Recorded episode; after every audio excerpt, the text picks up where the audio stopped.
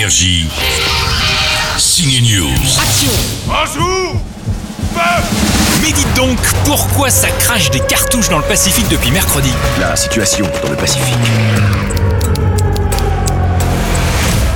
est bien pire qu'on le dit.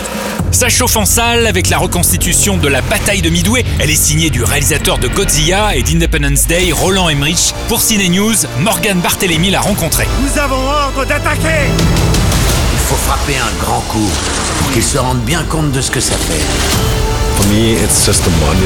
Midway est un hommage au courage de ces soldats qui sont partis se battre sans poser de questions. Cette bataille est racontée sous trois angles différents. On y suit le boulot du renseignement américain. On embarque ensuite aux côtés des soldats du porte-avions Enterprise et avec les Japonais.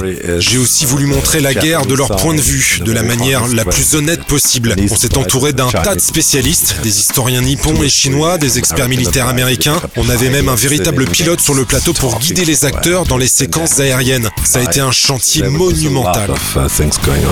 Vous vous souviendrez de ces instants toute votre vie. Au casting, Luke Evans, Ed Skrein ou encore Woody Harrelson, qu'on peut retrouver aussi à l'affiche de la suite du très drôle Retour à Zombieland. Très bonne fin de week-end au ciné.